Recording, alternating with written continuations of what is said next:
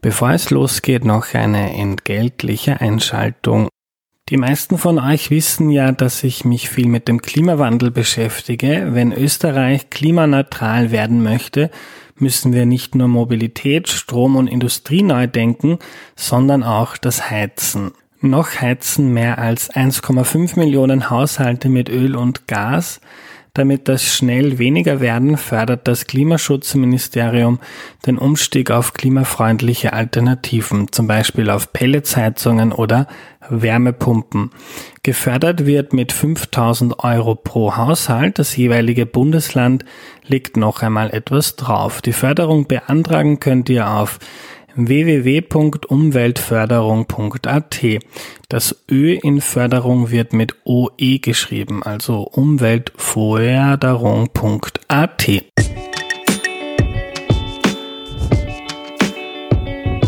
Hallo, ich bin der Andreas und das ist Erklär mir die Welt, der Podcast, mit dem du die Welt jede Woche ein bisschen besser verstehen sollst. Heute geht es darum, wie eigentlich eine Gemeinde funktioniert, am Beispiel von Altlenkbach. Und die, diese Gemeinde erklärt uns Daniel Kosak. Hallo. Hallo, herzlichen Dank für die Einladung. Sehr gerne. Daniel, bevor wir loslegen, stelle ich doch bitte noch kurz vor. Ja, mein Name ist Daniel Kosak. Ich bin seit äh, 2015 Vizebürgermeister in meiner Gemeinde. Ich bin aktuell sogar in Charge, weil mein Bürgermeister auf Urlaub ist und äh, Daher habe ich in den nächsten zwei Wochen tatsächlich die Macht in meiner Gemeinde. ähm, meine Gemeinde liegt äh, westlich von Wien, circa 30 Kilometer, hat knapp über 3000 Haupteinwohn Hauptwohnsitz-Einwohner und ungefähr 700 Nebenwohnsitze. Warum das wichtig ist, werde ich später noch vielleicht Gelegenheit haben. Mhm. Und vielleicht noch, um dich ein bisschen einordnen zu können für die Leute, die kein Twitter haben, dein Brotberuf? Ich bin Pressesprecher im Landwirtschaftsministerium. Mhm. Und, und ÖVP. Und ÖVP, ja. ÖVP Vizebürgermeister. Wir haben, das ist an sich eine äh, jahrzehntelang sozialdemokratische Gemeinde gewesen. Wir haben äh, 2015 mit hauchdünner Mehrheit von 30 Stimmen äh, die Gemeinde gedreht haben dann äh, fünf Jahre lang eine Koalition mit den Sozialdemokraten gehabt und haben seit der letzten Wahl in diesem Jahr äh, den Abstand von 1% auf fast 30% vergrößert und können seitdem alleine regieren in der Gemeinde. Mhm. Daniel, ich habe dich deshalb eingeladen, weil ich dir auf Twitter folge und du immer wieder sehr ähm, für mich spannend berichtest, was sich bei dir in der Gemeinde so tut, was für Projekte es gibt, wie man sich bemüht, irgendwie die Gemeinde am Laufen, am Leben zu halten. Ich komme selber vom Land aus einer kleinen Gemeinde, aber so nahbar ähm, habe ich das selten erlebt und darum sitzt du heute da. Ähm, wie schwierig oder wie groß, wie groß ist die Herausforderung, so eine kleine Gemeinde quasi lebendig zu halten, die Infrastruktur aufrechtzuerhalten? Na, es ist immer ein Gradgang. Also äh, zuerst einmal, meine Gemeinde ist nicht klein, nicht weil es meine ist, sondern also im, im, im groben Schnitt gibt es in Österreich eine, eine äh, Durchschnittsgemeindegröße, die ist in den Bundesländern teilweise unterschiedlich. Äh, wir liegen so ziemlich in der Mitte. Also es gibt äh, deutlich kleinere Gemeinden. Das ist deswegen, glaube ich, wichtig zu wissen, weil diese, also je kleiner eine Gemeinde ist, desto größer sind natürlich die Probleme, mhm. die Infrastruktur in einem Ausmaß aufrechtzuerhalten, dass deine Gemeinde sozusagen nicht äh, eine, eine Schlafstätte ist, wo in der Früh alle wegfahren und am Abend wieder zurückkommen, sondern wo du ein, ein Minimalausmaß an Infrastruktur anbieten kannst. Das fängt an bei der Kinderbetreuung, geht dann über die Schulen äh, bis hin zu Arbeitsplätzen, ist natürlich auch ein Faktor, ähm, bis hin zu äh, Infrastruktur des täglichen Lebens, vom Kanal bis, zum, bis, bis zur Wasserversorgung und so weiter. Mhm. Ähm, ich glaube schon, dass es äh, nicht leichter geworden ist in, in, in den letzten 10, 20, 30 Jahren.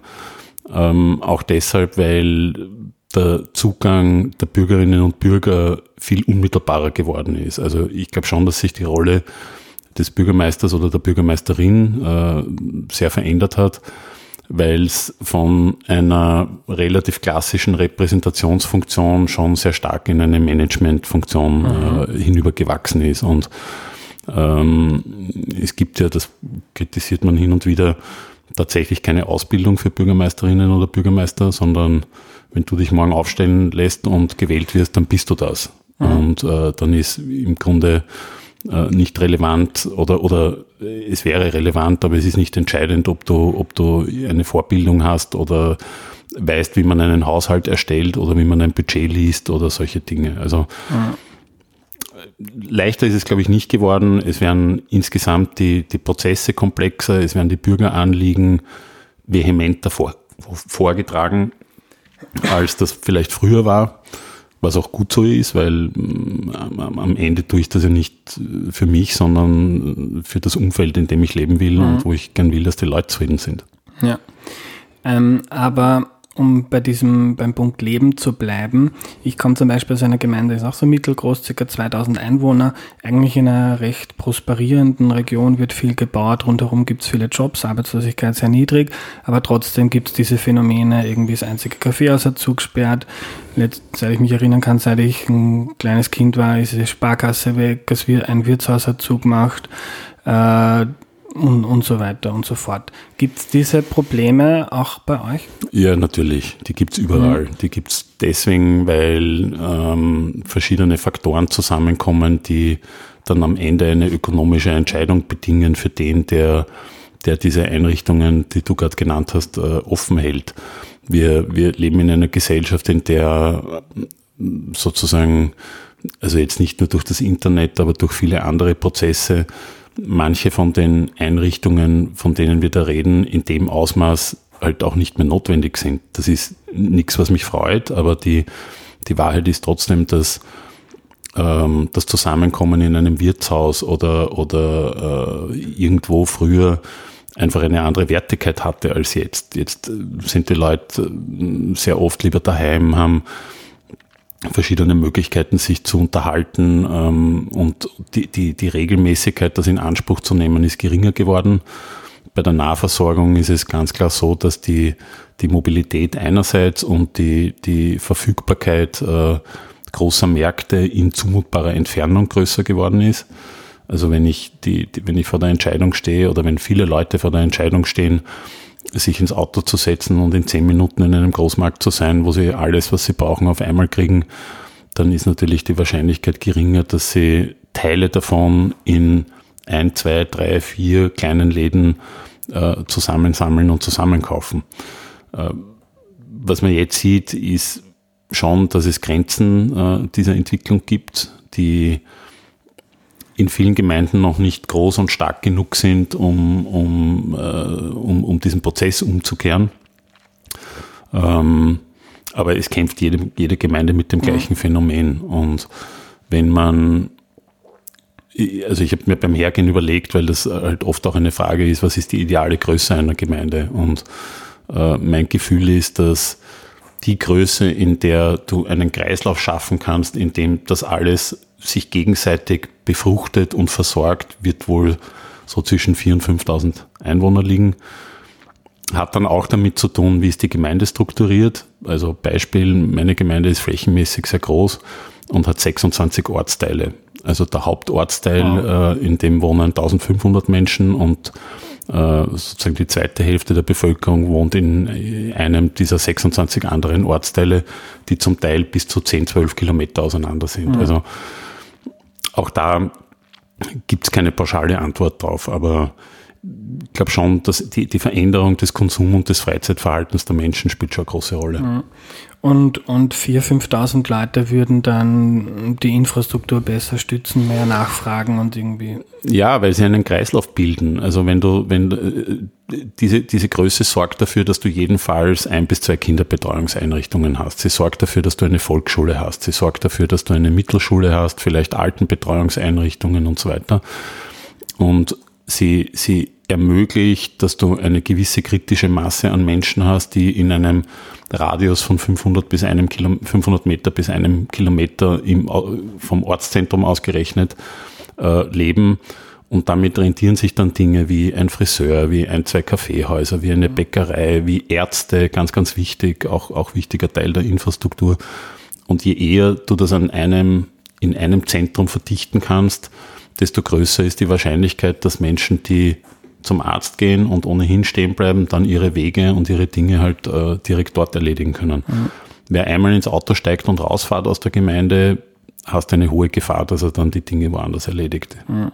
Und ist das ein theoretisches Idealbild, wie das in der Theorie sein sollte und das sich aber praktisch nicht ändern lässt? Oder was ist der politische Konklusio quasi euren, den Menschen eurer Nachbargemeinde zu sagen, kommt jetzt alle nach Altlenkbach und gemeinsam machen wir das gescheiter? Nein, es gibt, es gibt nicht die, die, die eine große Schlussfolgerung, ähm, die man daraus ziehen kann. Dass Gemeindekooperationen sinnvoll sind, steht völlig außer Frage. Also ich, ich kenne niemanden Relevanten, der, der das in, in, in Frage stellt. Es ist auch tatsächlich so, dass wesentliche Teile unserer Aufgaben wir seit vielen Jahren gemeinsam mit anderen erledigen. Wir betreiben eine Schule gemeinsam, wir sind bei einem Abfallverband, wir sind bei einem Wasserverband. Also alle Dinge, die eine, die gezwungenermaßen eine grenzüberschreitende Komponente haben, sind total sinnvoll, sie gemeinsam zu erledigen. Also ich, mhm. ich wäre ja blöd, wenn ich ein eigenes Wassernetz installiere, das am Ende meiner Gemeinde aufhört. Das wäre ja lächerlich. Äh, das gleiche gilt für Abwasserentsorgung. Selbstverständlich haben wir eine gemeinsame Kläranlage, wo das alles hinkommt und die wir, ähm, die wir gemeinsam betreiben. Ähm,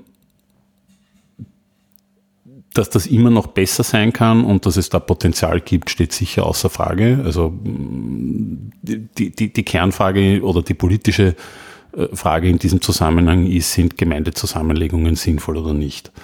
Da bin ich jetzt kein ganz großer äh, Freund davon, wenn man den Nutzen nicht genau darstellen kann. Also es gibt mehrere Möglichkeiten, was ein Nutzen sein kann. Man kann Geld sparen oder man kann Qualität verbessern. Eins von den beiden müsste auf jeden Fall der Fall sein. Äh, es nutzt mir nur nichts, wenn wir mit einer Gemeinde fusionieren, die 15 Kilometer entfernt ist. Also das mhm. sehe ich wenig Sinn darin. Ja. Ich würde gerne ein paar praktische Beispiele, mhm. von denen du manchmal berichtest, durchbesprechen. Ich fand es zum Beispiel spannend und ich habe noch nie, bevor du darüber erzählt hast, darüber nachgedacht, ähm, wie eigentlich ein Bankomat in, in eine Gemeinde kommt. Erzähl uns mal von eurem Bankomaten und warum das interessant ist. Nein, es war, es war relativ simpel. Wir haben in der Region ähm, ein Netz an Bankfilialen gehabt von einem namentlich ungenannten Bankunternehmen, das das Giebelkreuz in, äh, auf seinen Filialen äh, anbringt. Und die haben halt ihr Filialnetz bereinigt und äh, haben aus drei Filialen in drei Gemeinden eine Filiale am Schnittpunkt dieser drei Gemeinden gemacht. Das ist betriebswirtschaftlich total sinnvoll äh, ist für jede einzelne dieser Gemeinden natürlich nicht sehr erfreulich, wenngleich ich jetzt mal behaupte, ein großer Teil der unter 40-Jährigen nutzt sozusagen das Gebäude einer Bank relativ selten, weil er viel online macht und äh, ein, über, über Bankomat oder Online-Banking, wie auch immer. Trotzdem ist die also wir haben dann darüber nachgedacht, wie man das lösen kann. Wir haben äh, ein Gebäude in, im Ort stehen gehabt, das dieser Bank gehört hat, das sie verkauft hat, ähm, wo wir dann sehr lange über Nutzungsmöglichkeiten nachgedacht haben. Jetzt haben wir Gott sei Dank eine Bäckerei hereinbekommen. Und für uns war einfach klar, dass die Versorgung mit Bargeld im Ortszentrum ein wesentlicher Faktor für die Geschäfte ist, die es da noch gibt. Wir haben uns die Geschäfte mhm. angeschaut, die es da noch gibt, sind draufgekommen, äh, neun von zehn haben keine äh, Bankomat, äh, also keine Bankomatkasse und sind darauf angewiesen, dass die Leute mit Bargeld dorthin kommen können. So. Dann, also genau wie du, habe ich mich mit der Frage von Bankomaten vorher jetzt auch nicht im Detail beschäftigt. Die Wahrheit ist, in Österreich kann de facto jeder einen Bankomaten betreiben. Es gibt eine gemeinsame Gesellschaft der Banken, die sozusagen diese Bankomaten zur Verfügung stellt. Ähm, also natürlich nicht kostenfrei, sondern gegen Gebühr. Das ist auch der Grund, warum in Österreich man an jedem Bankomaten abheben kann, egal wo man sein Konto hat. Das ist dieser Bankenverbund. Das ist in, in anderen europäischen Ländern zum Teil nicht so. So, aber im Prinzip kann das jeder machen, der will. Der schließt einen Vertrag mit, dieser, mit diesem Unternehmen. Die stellen einen Bankomaten hin und sagen, äh, du brauchst eine, eine Anzahl an Mindestbehebungen pro Monat. Dann verursacht das keine Kosten. Wenn du unterhalb dieser, dieser Minimalzahl bleibst, dann wird der Betrag X pro fehlender Abhebung fällig und den muss dann der bezahlen, der sozusagen diesen Bankomaten hat. Ähm, wir haben uns den geholt, haben den jetzt sechs Monate betrieben und haben ihn, oder, oder acht Monate, und haben ihn jetzt an die Bäckerei übergeben, die, äh, die da im Ortszentrum ist, von der auch ein Teil des Geschäftskonzepts ist, vor jeder Filiale einen Bankomaten haben mhm. zu wollen. Und insofern ist das jetzt ganz glücklich ausgegangen. Und, und wenn du drüber redest, dass man jetzt die Bäckerei hergeholt hat, mhm. war das dann, ist das so auch etwas, was man, was dann politisch passiert und man sich bemüht, Netzwerke zu schaffen? Oder passiert das einfach, irgendwann kommt jemand und will da Nein, Brot verkaufen? Das passiert leider nicht. Also ein, ein erfolgskritischer Faktor in der Kommunalpolitik ist schon, dass man auf, auf Unternehmen und auf Menschen zugeht und ihnen das Gefühl gibt, und zwar authentisch das Gefühl gibt, man will sie da haben und man ermöglicht Dinge. Also man sagt ihnen nicht zuerst einmal, wie viele Vorschriften und Paragraphen es gibt, die eventuell verhindern können, dass er das macht, sondern ähm, versucht einfach ein Ermöglicher zu sein. Ja, das hat banale Auswirkungen, wie dass es natürlich auch Wirtschaftsförderungen gibt. Nur, also ein Beispiel dieser Bäckerei, der hat ein paar hunderttausend Euro investiert und ich glaube, unsere Wirtschaftsförderung waren 20.000 Euro. Also das macht jetzt das Kraut nicht fett. Ähm, man muss aktiv auf die zugehen und ihnen sagen, warum wir das wollen, was wir dazu tun können, dass das funktioniert. Ich sag, ich switche zu einem anderen Beispiel. Ja, wir haben äh, fast zwei Jahre lang einen Gemeindearzt gesucht. Unserer ist in Pension gegangen. Äh, da war jetzt kein großes Christum. Die Ausschreibungsmechanismen, die die Krankenkasse dafür hat, sind nicht so, dass sich leicht Leute finden. Und deswegen haben wir zum Beispiel dann äh, Eigeninitiativ alle praktischen Ärzte, also alle, äh, die eine Zulassung haben, um das machen zu können, es waren mhm. insgesamt 7000 Leute gewesen, wir haben die einfach angeschrieben. Wir haben uns die Adressen besorgt und haben 7000 Ärzte angeschrieben und gesagt, wir brauchen einen Arzt, wir haben eine fixfertige Ordination, das und das können wir bieten, äh, kommt und reden wir mal drüber. Und ähm, da haben sich dann immerhin 15 gemeldet ähm, die alle gesagt hätten, sie hätten das einfach so nicht mitgekriegt, weil sie auch nicht aktiv auf der Suche waren. Und die Kollegin, die wir jetzt bekommen haben vor zwei oder drei Jahren, äh, ist, ist, ist total glücklich, äh, war zufrieden, dass sie angesprochen wurde und, und, und, und fühlt sich jetzt wohl. Also. Mhm. Auch, auch eine Sache, über die ich noch nicht nachgedacht habe, bis ich bei dir drüber gelesen habe, ist, wie sich eigentlich so ein Freibad finanziert und hm, dass das eigentlich Schlecht. für die meisten Gemeinden ein sehr schlechtes Geschäft ist. Es ist für alle ein schlechtes Geschäft. Du bist Geschäftsführer, habe ich gelesen ja, auf jetzt Facebook. Seit einem Monat. Ähm, ähm, erzähl uns mal so quasi der Economics of a Freibad. Na, da gibt's also Grundregel, kleines Freibad, kleines Defizit, großes Freibad, großes Defizit. Ich glaube, es gibt kein einziges kommunal betriebenes Freibad in ganz Österreich, das irgendwie kostendeckend wirtschaften kann. Ich glaube, das ist auch nicht das Ziel, sondern das ist eine, eine, eine Leistung, die man zur Verfügung stellt, die, die äh, ein Qualitätskriterium in einer Gemeinde sein kann und, und dass man sich leisten können will und auch können muss. Ähm, wir haben jetzt natürlich, also aktuell ein katastrophales Freibadjahr, weil durch Corona einmal die Saison fast zwei Monate später als üblich begonnen hat. Ähm, um das vielleicht ein bisschen in Zahlen zu gießen. Wir haben wirklich ein kleines Freibad, also ein 15 Meter Becken, äh, zwei kleine Kinderbecken, Liegewiese, Kantine und so weiter. Die Kantine verpachten wir, das ist ein Nullgeschäft. Ähm, den Rest finanzieren wir über Eintrittsgelder äh, und, und die Kantinenpacht. Und wir haben ungefähr, also wenn es gut rennt, ein Jahresdefizit zwischen 20 und 30.000 Euro. Das allerdings die, zum Beispiel die Arbeit, die unsere Gemeindemitarbeiter dort leisten, wie Rasenmähen und, und, und so weiter, nur bedingt einrechnet. Also wir haben das in der Kostenstruktur zwar drinnen, aber also ein Freibad wird nie ein Geschäft sein. Mhm. kann, man kann sich nur dafür entscheiden, wie, wie groß oder klein man das Defizit halten will. Mhm. Ich bin dort Geschäftsführer, weil Österreich so funktioniert, dass es einen gewerberechtlichen Geschäftsführer gibt, geben muss. Ähm, in meinem Fall ist das Teil meines Amtes, also auch, äh, auch unbezahlt natürlich und hat einfach nur zur Folge, dass rechtlich irgendjemand verantwortlich sein muss mhm. für dieses Freibad. Ähm, wenn das so, Daumen mal Pi, 20, 30.000 Euro quasi an Ausgaben für die Gemeinde sind im Jahr, ähm, gib uns mal. Verlust. Ausgaben sind es viel mehr, aber Verlust. Verlust, ja. ja. Unterm Strich ja. ist das, ja, was die Gemeinde Unser, draufzahlt. Genau. Wie, wie ist das im Verhältnis zu den Einnahmen und Ausgaben, die ihr sonst habt? Wie viel Budget hat denn so eine 2700 Einwohnerin? Ja, wir haben je nachdem, ähm, welche Investitionsvorhaben wir haben, zwischen 5 und 8 Millionen im Jahr. Ähm, wir haben jetzt zum Beispiel in diesem Jahr ein deutlich höheres Budget, also eben bei 8 Millionen, weil wir allein für die Erweiterung unserer Volksschule ungefähr zweieinhalb Millionen äh, veranschlagt haben. Also in, in, in dem Kontext ist natürlich ein Verlust von 20.000, 30.000 Euro äh, verkraftbar, ist auch, ist auch nicht das Thema. Ähm, was ich vergessen habe zu sagen, ist, also Errichtungskosten oder derartige Dinge darfst du natürlich nicht einrechnen. Also dieses Freibad hat in der letzten Sanierung 600.000 Euro gekostet. Also das, das, das musst du abschreiben und das ist weg und darfst du nie wieder irgendwo äh, einrechnen.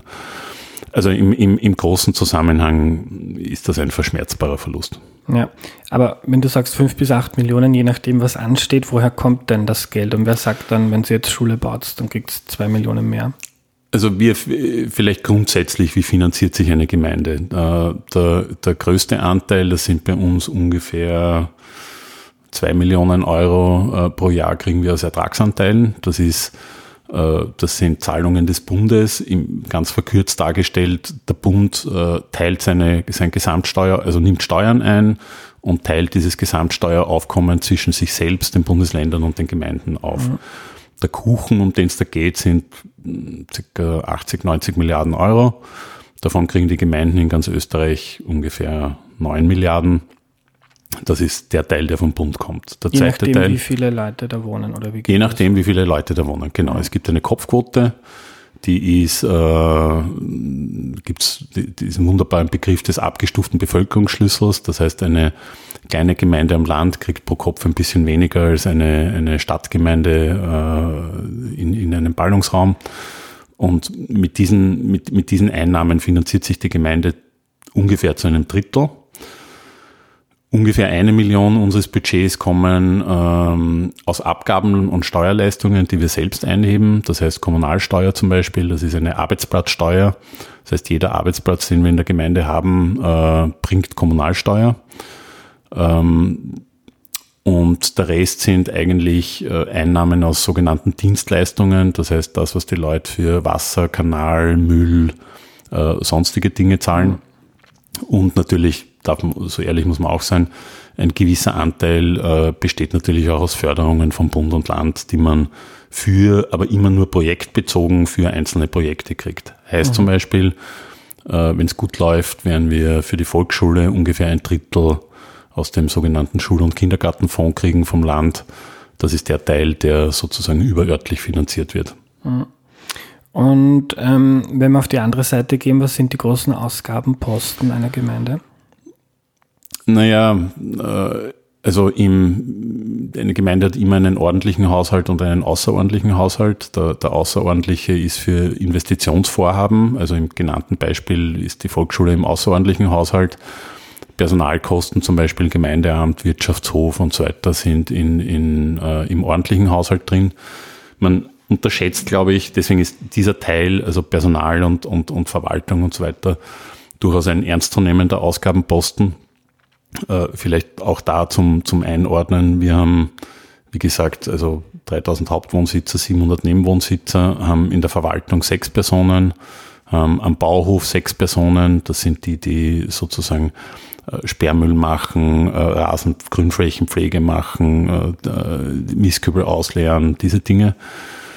Und im Bereich Kinderbetreuung und Schule haben wir in Summe fast 50 Mitarbeiterinnen und Mitarbeiter, weil auch das, glaube ich, wissen die wenigsten, dass Kinderbetreuung in großem Ausmaß Gemeindeaufgabe ist dass Schulerhaltung, also Pflichtschule, Volksschule, Mittelschule in großem Ausmaß Gemeindeverpflichtung äh, ist und wir dort natürlich auch äh, Personal haben. Also wir zahlen dort alles außer das pädagogische Personal. Mhm.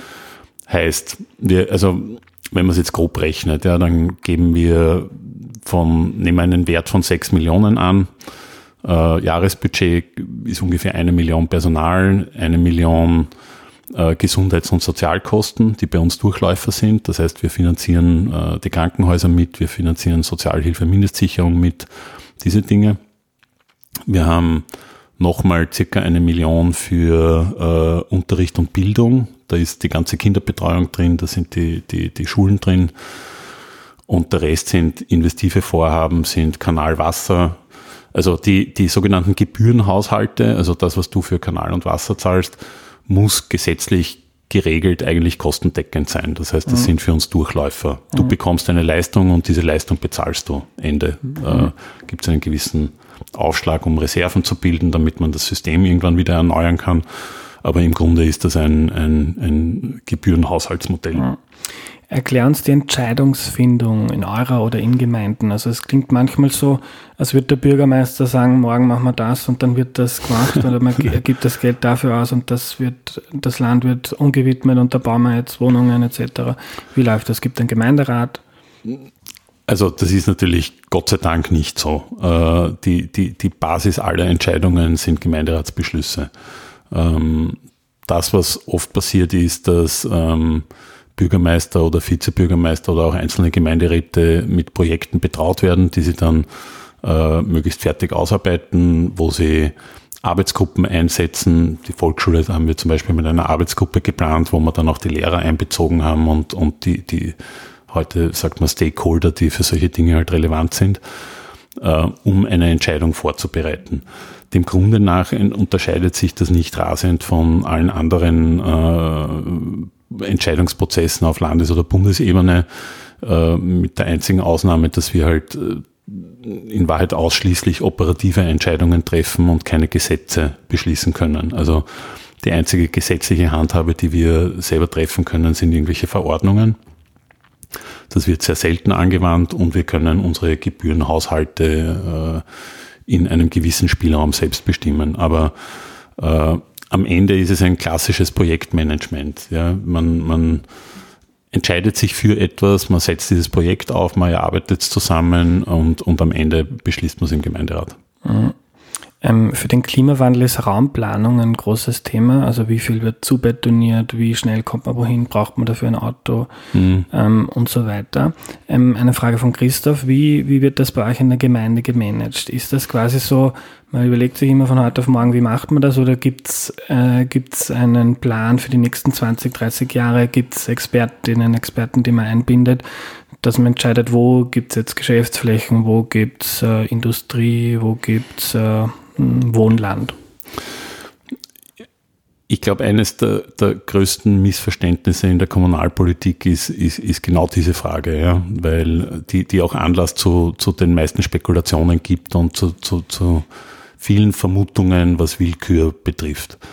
Ähm, man muss das System der Raumordnung verstehen. Äh, es gibt drei Ebenen, die relevant sind. Das eine ist äh, ein überort, überörtliches Raumentwicklungskonzept. Das ist etwas, das jede Gemeinde gemeinsam mit dem Land machen muss ähm, und das vom Land genehmigt werden muss. Das heißt, da kommen, da passiert genau das, was du sagst, da kommen die, die Raumplaner, die Naturschutzexperten äh, und so weiter vom Land und äh, entwickeln mit dir als Gemeinde gemeinsam äh, ein, ein Raumordnungskonzept für die nächsten, also Minimum für die nächsten zehn Jahre ähm, viele Zonen, die darin ausgewiesen sind, und das sind in der Regel 80, 90 Prozent des Gemeindegebietes, äh, sind darin als unbebaubar eingestuft und werden das mutmaßlich auch immer bleiben. Das ist sozusagen Ebene 1, das ist das, das große Bild, wo wollen wir, dass Siedlungsräume entstehen. Problem dabei, du kannst natürlich den Altbestand schwer verändern. Also würde ich mich heute frei entscheiden können, hätte diese Gemeinde keine 26 Ortsteile, sondern äh, idealerweise einen, vielleicht zwei oder drei, aber keine 26, weil das ja auch für die Infrastruktur, die wir dorthin legen müssen, finanziell ein, ein relativ hoher Aufwand ist. Auf Basis dieser Raumordnung, dort wird einmal definiert, was kommt überhaupt jemals in Frage, das gewidmet werden kann. Also diese Entscheidung trifft das Land oder trifft das Land gemeinsam mit der Gemeinde und nur innerhalb dieser Zonen gibt es dann äh, verschiedene Möglichkeiten der Widmung, die auch nicht unbegrenzt sind. Also selbst wenn ich das cool finden würde, was ich nicht tue, ich könnte in Altlenkbach kein siebenstöckiges Gebäude hinstellen. geht einfach nicht. Also da kann ich widmen, was ich will, das geht einfach nicht. Die Widmung selbst ist eine politische Entscheidung, die auch im Gemeinderat getroffen wird, die auf diesen Vorgaben beruht und, äh, und einfach eine Entscheidung trifft, wo können wir uns vorstellen, dass etwas hingebaut wird. Und Ebene 3 ist dann die Bauordnung, auf die du, wenn du einen Grund gekauft hast, der entsprechend Bauland gewidmet ist, je nachdem in welcher Kategorie, äh, du einen Rechtsanspruch darauf hast, im Rahmen dieser Bauordnung ein Gebäude errichten zu können. Diese Bauordnung ist grundsätzlich für alle gleich und sieht Gebäudehöhen vor, Stockwerkzahlen, wie viel Prozent von deinem Grundstück darfst du überhaupt bebauen und so weiter. Also das ist, wenn du mal so weit bist, dass die Widmung erledigt ist, hast du ab dann als Bauwerber einen unter gewissen Kriterien einen Rechtsanspruch, die Dinge bauen zu können. Ähm, ich glaube in der Tat, dass unser Problem in der Hauptsache, also bei uns ist es halt so, der, der Altbestand an Widmungen ist. Es ist früher deutlich äh, freizügiger gewidmet worden, als das jetzt der Fall ist. Gott sei Dank hat sich das geändert. Und Gott sei Dank ist es auch so, dass ähm, die Regeln, wenn du eine Widmung bekommst, äh, möglichst viel an Spekulation ausschließen sollen. Also früher haben sich die Leute Grundstücke gekauft, haben die gewidmet und haben es dann einfach 20, 30, 40, teilweise ja. bis jetzt liegen lassen als Wertanlage. Das geht zumindest bei uns heuer, heute nicht mehr. Also wenn ein Grundstück gewidmet wird, dann ist da ein Bauzwang drauf. Äh, wenn das nicht genutzt wird, wird das Grundstück wieder rückgewidmet. Weil du darfst auch, auch das ist in der Raumordnung vorgesehen, nur einen gewissen Prozentsatz deines Gemeindegebiets überhaupt äh, widmen. Und wenn du zu viel gewidmete, aber nicht bebaute Fläche hast, darfst du nicht endlos weiter widmen. Also total sinnvolle äh, Geschichte. Nur wenn du viele Grundstücke hast, die schon gewidmet wurden in der Vergangenheit und nicht bebaut worden sind, hast du natürlich ein Problem. Hat mhm. jede Gemeinde, haben wir auch. Baulücken zum Beispiel. Mhm.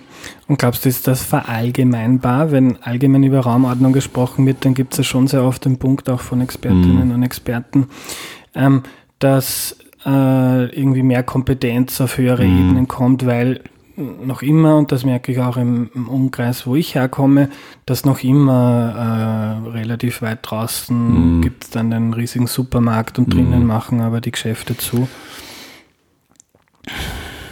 Das ist eine, eine, eine wirklich, also ich habe keine abschließende Antwort darauf, muss ich mhm. ehrlich sagen, weil ich sowohl sehr problematische Erfahrungen damit habe, äh, wenn wenn zu viel Kompetenz eine Ebene höher ist, weil dann Entscheidungen getroffen werden, die die, die sie treffen, also in der Regel Beamtenschaft eine Ebene höher, dann äh, ja dort, wo sie eine Auswirkung haben, nicht verantworten muss.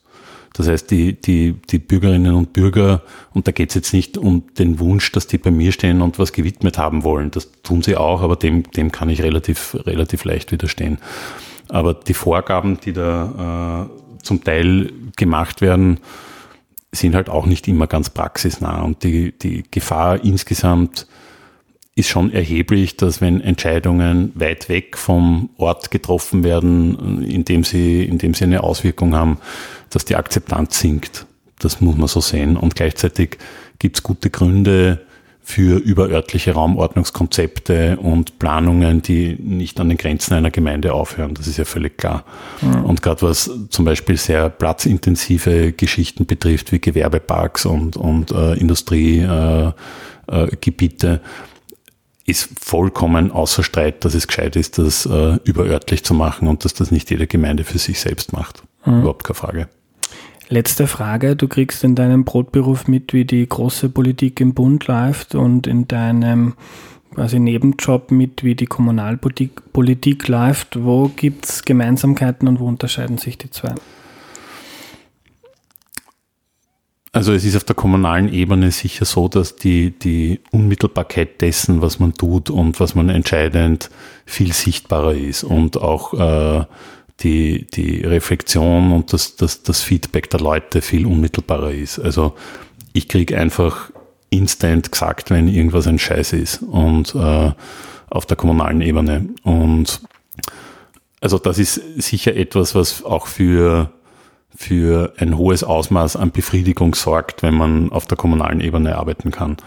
Ähm, das, was gleich ist auf der Bundesebene, ist, dass du natürlich immer Gruppen und Menschen hast, denen du es nicht recht machen kannst. Und ähm, es ist ganz, ganz schwierig, auf beiden Ebenen Politik für 100 Prozent der Menschen zu machen. Das wird nie gehen und das ist wahrscheinlich auch gut so, dass das nicht so ist, weil Demokratie auf beiden Ebenen auch davon lebt, dass es Auseinandersetzung gibt und dass es Diskurs gibt und äh, dass nicht immer alle mit allem einverstanden sind und man am Ende vielleicht dann doch einen Kompromiss findet, der möglichst viele äh, Interessen berücksichtigt, ohne alles zu verwässern. Und dafür ist Kommunalpolitik ganz sicher eine gute Lehrschule, äh, auch für Ebenen drüber. Also es gibt, glaube ich, gute Gründe, warum viele Politiker auch auf Landes- und Bundesebene ihre Wurzeln in der Kommunalpolitik haben. Und ich kann das grundsätzlich nur jedem empfehlen, diesen Kontakt nicht zu verlieren, auch wenn er, wenn, wenn er nicht daher kommt. Aber jeder Bundespolitiker ist sicher gut beraten, äh, ab und zu mit einem Bürgermeister oder mit einer Bürgermeisterin zu reden, äh, rauszuschauen und sich anzuschauen, wie, wie dort Dinge funktionieren. Das kann in keinem Fall schaden. Danke für deine Zeit, Daniel. Vielen Dank für die Einladung.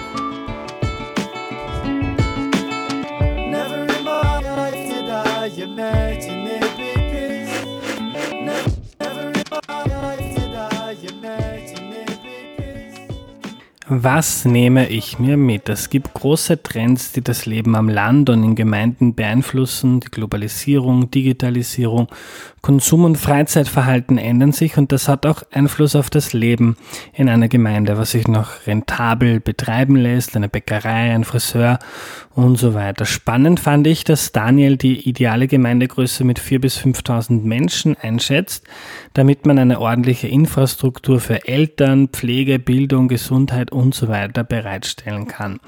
Da sind die meisten Gemeinden weit davon entfernt und weil sich das nicht so einfach ändern lässt, kann man diesen großen Trends nur bedingt ausweichen, ein bisschen aber schon und wieder gearbeitet wird. Ich glaube, da hat uns Daniel heute einen netten Einblick gewährt. Es wird sehr viel im Kleinen versucht, Dinge aufzubauen, zu fördern, Leute herzuholen, Projekte möglich zu machen, etc. Ob das dann ein Bankomat ist, ein Freibad, das zigtausende Euro Verlust macht, oder man sich um einen Arzt oder eine Ärztin bemüht. Das war die heutige Folge. Am Ende noch der Hinweis, ich plane ein Ask Me Anything. Ihr könnt mir also alle eure Fragen schicken, die ihr an mich habt und ich beantworte sie in einer eigenen Podcast-Folge Anfang September. Also einfach per Mail, Twitter, Instagram oder Facebook die Fragen schicken, ich sammle sie dann. Danke an alle UnterstützerInnen von Erklär mir die Welt. Wenn du den Podcast auch cool findest, unterstütze ihn bitte auf www.erklärmir.at. Danke und tschüss.